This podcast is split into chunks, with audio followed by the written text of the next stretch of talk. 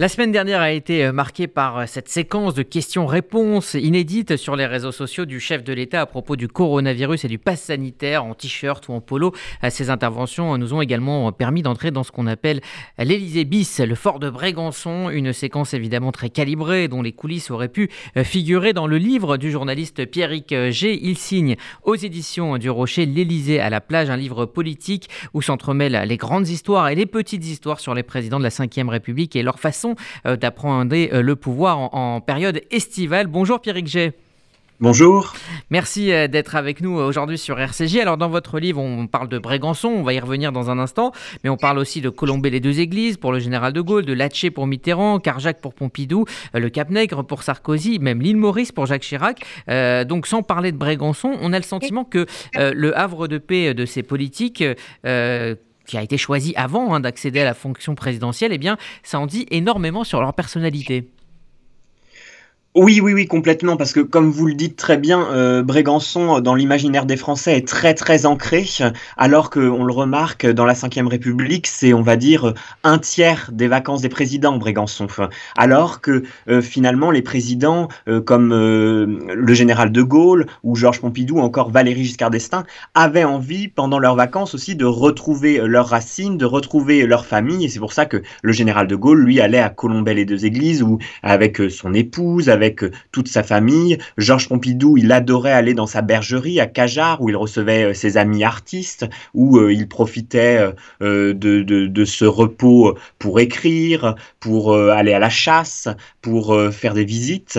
Et puis Valéry Giscard d'Estaing, lui, il adorait aussi aller dans le château familial d'Anémone Giscard d'Estaing, son épouse, à Auton.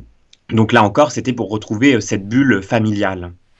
Alors on en apprend beaucoup hein, sur la personnalité euh, des présidents euh, à travers euh, des moments importants, mais aussi des anecdotes qui sont assez savoureuses, comme le goût du général de Gaulle justement pour l'émission Interville. et ça a donné même naissance à Jeux sans frontières. Est-ce que vous pouvez nous raconter cette petite histoire?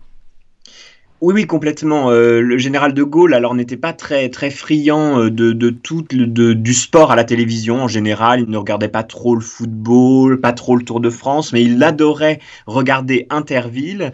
Et euh, un jour, c'était au château de, de Rambouillet, il était en plein sommet avec le chancelier allemand Adenauer, et il avait interrompu une réunion pour aller regarder Interville. Et Adenauer était allé regarder euh, s'était installé à côté du général de Gaulle pour regarder Interville. Et ils avaient tellement aimé ça tous les deux, Adenauer avait adoré aussi, qu'ils avaient eu l'idée euh, de, de faire un Interville franco-allemand à l'origine, qui est devenu un Interville européen. C'est devenu Jeux sans, Jeux frontières. Et c'est eux, euh, le général de Gaulle et Adenauer, qui ont proposé euh, cette idée de jeu sans frontières à Guilux.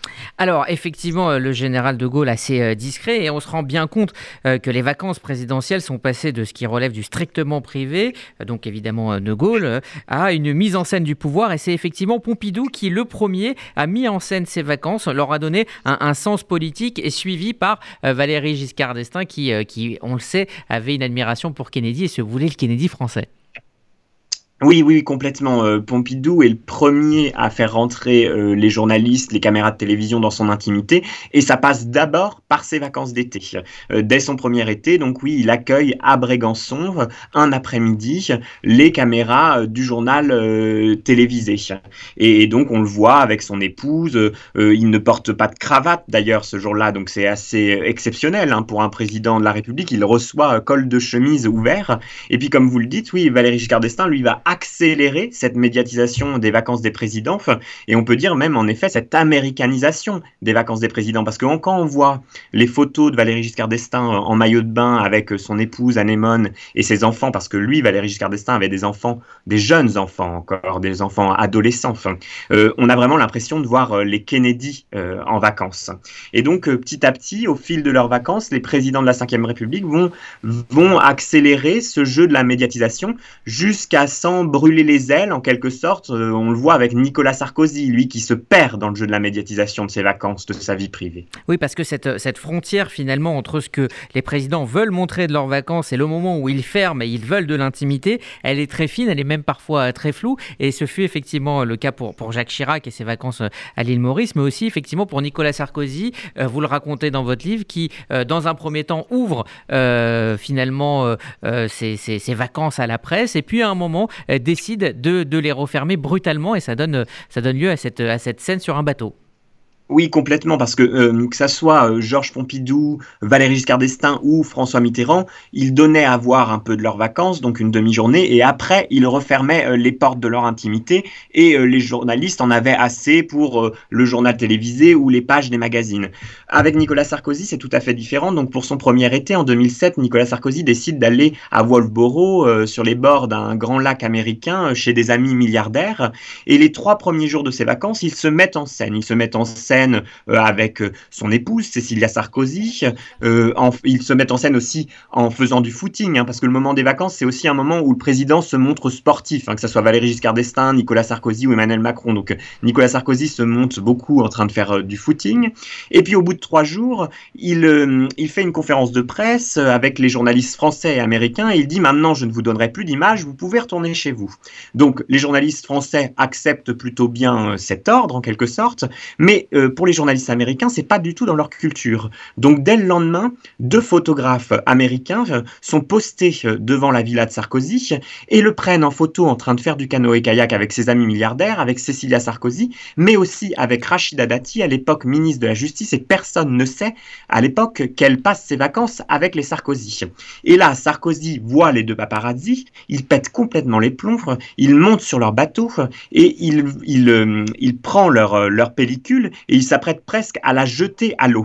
Et vous imaginez, euh, ça aurait pu faire un scandale euh, diplomatique, hein, cette réaction de Sarkozy qui a vraiment euh, pété les plombs, hein, on peut le dire. Mmh. Alors, euh, effectivement, vous parliez de, Sarkozy. Euh, choisir ses vacances, c'est aussi euh, envoyer un message hein, sur, sur le mandat. Et je pense notamment donc aux, vacances de Nicolas Sarkozy sur le yacht de l'industriel Bolloré, juste après son élection, ou son premier été à, Wolfboro, vous venez d'en parler, aux États-Unis. Est-ce que, oui, cela marque quelque part le, quinquennat? Est-ce qu'aujourd'hui, on fait vraiment très attention aux lieux de vacances depuis ces épisodes?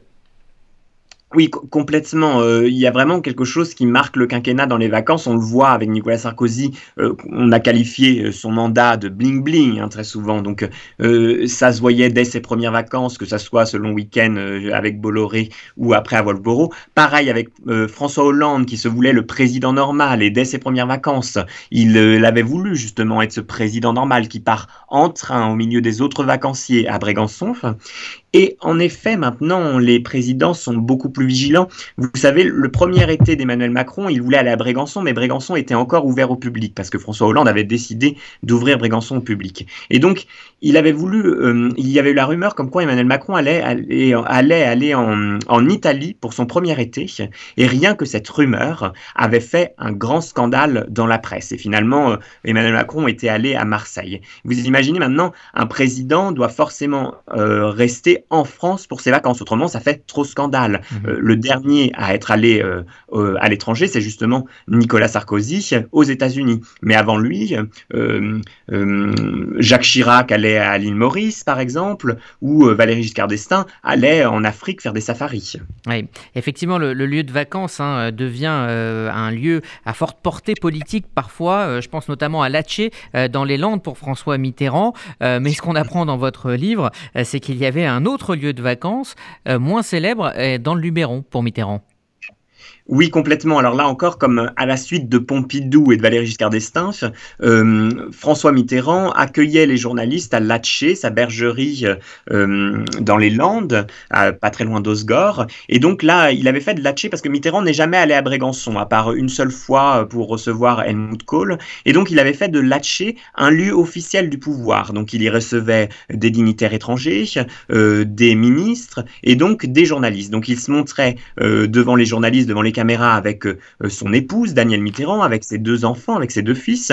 Et puis une fois que les journalistes étaient repartis, ben, Mitterrand partait aussi dans le Luberon, comme vous dites, à Gordes, où il avait là une toute petite maison, où il se retrouvait avec Anne Pinjot, sa maîtresse, et leur fille, Mazarine Pinjot, et il n'avait autour de lui personne, hein, c'est-à-dire pas de conseiller, pas d'aide de camp, à peine des gardes du corps. Hein. il logeait à un hôtel beaucoup plus loin. Et Mitterrand, euh, à Gordes, il se promenait quasi incognito avec euh, un grand chapeau, des lunettes de soleil. Les gens le reconnaissaient à peu près. Les gens se demandaient qui était la petite fille à ses côtés, hein, parce qu'on ne lui connaissait pas de fille à l'époque, ça ne se savait pas. Donc, mais, mais personne ne se posait plus de questions que ça. Vous imaginez aujourd'hui avec les réseaux sociaux, ça serait totalement impossible. Alors Pierre G, venons-en maintenant au fort de Brégançon, ce, grand symbole aimé par les Français. Euh, vous expliquez dans votre livre qu'il a été désigné comme résidence d'été du chef de l'État par le général de Gaulle, mais qui ne l'aimait pas forcément parce que c'est un lieu austère avec des petites fenêtres. Et c'est euh, finalement le président Pompidou, qui, par respect pour le général, va lancer ce lieu. Oui, ce qui est très drôle, c'est que euh, le général de Gaulle y passe une nuit en 1964 et une nuit affreuse. Euh, on lui avait donné un lit trop petit alors que le général de Gaulle était immense, hein, vous savez. Et puis il s'était fait dévorer par les moustiques, mais vraiment dévoré par les moustiques. Et donc il s'était juré de ne jamais remettre les pieds à Brégançon.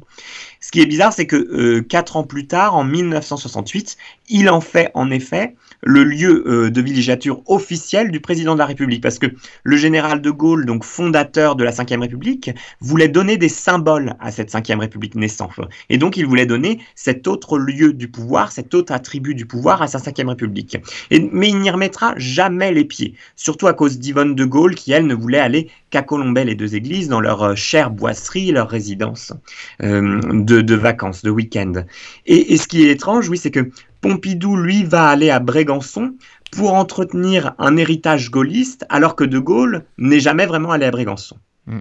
Alors on va faire maintenant un bond de 50 ans pour euh, terminer. Vous l'avez dit, aujourd'hui on ne pourrait pas imaginer euh, qu'un président ne prenne pas ses vacances en France. Euh, Emmanuel Macron l'a bien compris. Il a fait de, Brégançon, vous dites, un Élysée bis, hein, où il n'arrête pas de, travailler, avec le souhait aussi d'en faire un lieu de diplomatie, un lieu important de rayonnement de la France. Oui, oui, complètement. Euh, François Hollande avait déjà eu cette idée en tête. Hein. Il s'était dit qu'il pouvait peut-être faire de Brégançon un Camp David euh, à la française. Alors Camp David, c'est là, euh, c'est la résidence de vacances du président américain où il reçoit aussi des chefs d'État étrangers, où il fait quelques sommets.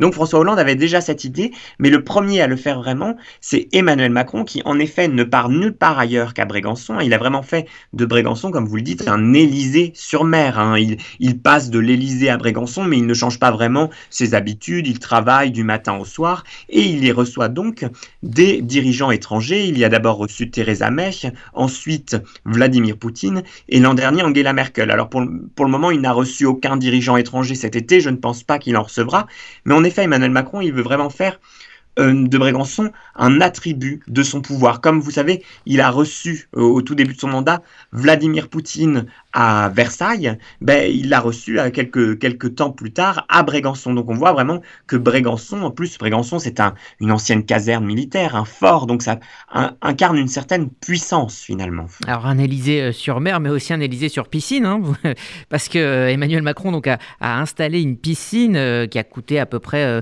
35 000 euros, et vous dites que, que les Français aiment savoir que leur président est à Brégançon, mais par contre ils ne veulent pas forcément payer pour l'aménagement de Brégançon et, ça, l'Élysée fait très attention à ce niveau-là.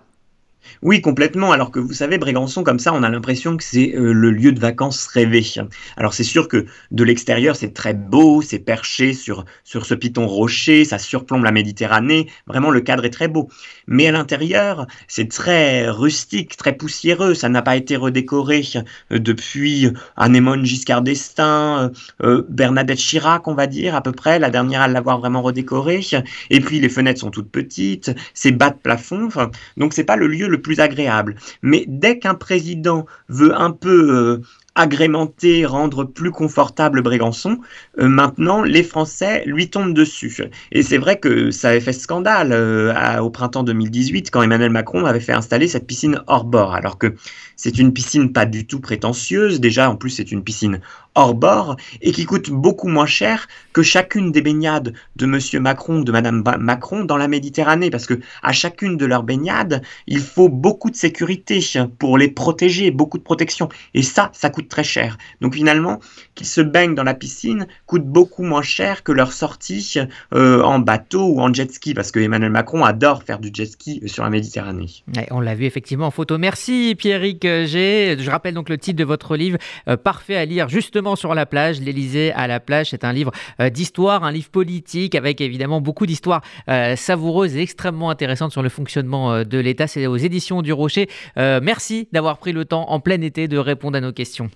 Merci.